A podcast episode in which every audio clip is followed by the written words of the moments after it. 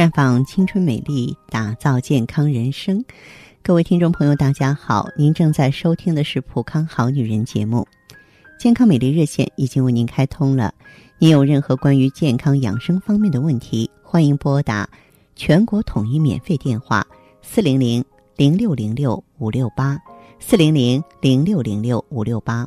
也可以在微信公众号搜索“普康好女人”，添加关注后直接在线咨询问题。现在我们对网络呀都不再陌生，在网络上，什么失眠、熬夜、好困呀，常常会进入一小时话题榜的前十位。那么，中华医学会曾经在北京、上海、广东、南京、杭州、青岛六省市啊，对失眠进行问卷调查。结果显示，百分之四十五的被调查者存在不同程度的失眠。大家想想看，一小半啊，接近一半的人数啊。嗯，所以有一些误区，我们是需要纠正一下的。你比方说，很多朋友他会觉得失眠是常事儿，无关紧要。但事实上呢，你是在透支你的生命。不管你是否重视你的睡眠质量。但是失眠呢，成为社会问题已经是事实了。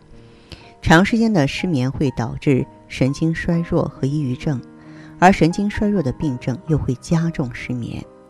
那现代研究发现，平均睡眠不足四小时啊，百分之八十会短寿，而且呢，有接近九十种疾病跟长期失眠有非常大的相关性。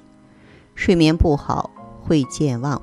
会容易肥胖，脸上没有光泽，精神萎靡，缺乏判断力。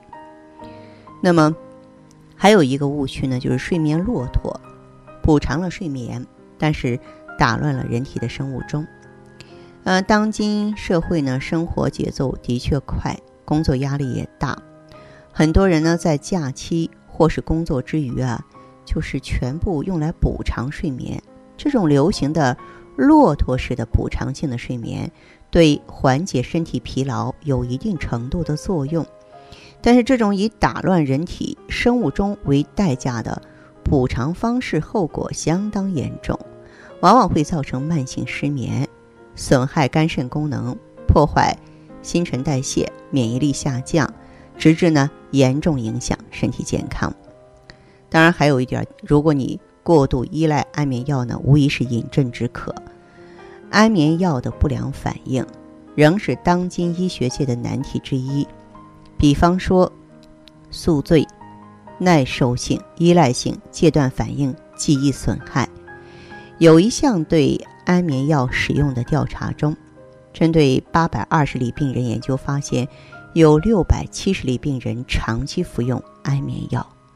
大量研究证明呢，中医借助生物本性。来调理睡眠，无疑是健康睡眠研究的最大收获啊。那么，如果说是我们简单的依赖安眠药啊，这个你就会出现很多药物越用越多呀，不适症状越来越多呀，越用反应越慢呀，甚至手脚啊慢慢在抖啊，就会有这些情况。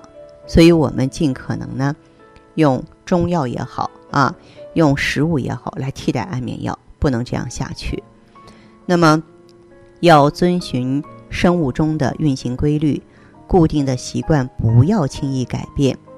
预防失眠呢，关键要抓住黄金睡眠七小时，所以提倡晚上十点以上上床啊，因为晚上十点到早上五点是深睡眠集中的时候。日常生活要保持心态平衡，每天坚持适量放松性的体育锻炼。在饮食方面要荤素搭配，营养均衡。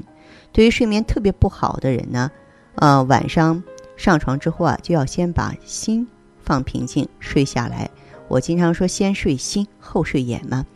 那么，对于工作繁忙、缺乏睡眠的人士，可以考虑打猫盹儿啊，就是说，当你感觉疲惫不堪的时候，抽出半个小时小睡一下，也能帮你啊很快的恢复精力。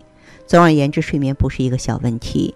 大家呢务必重视，不管你什么性别，无论你多大年纪。好，亲爱的听众朋友，您如果有任何健康啊、心理呀、情感的问题，想要了解、咨询、分享，都可以加我的微信号了。芳华老师四个字的汉语拼音全拼当然，还有一种方式，您可以直接拨打电话四零零零六零六五六八四零零零六零六五六八，我们对接和交流。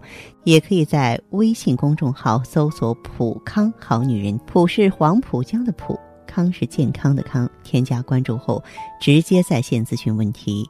当然，您在公众号中呢直接恢复健康自测，那么您呢就可以对自己身体有一个综合的评判了。我们在看到结果之后啊，会做一个系统的分析，然后给您指导意见。这个机会还是蛮好的，希望大家能够珍惜。今天节目就是这样了，相约下次我们再见。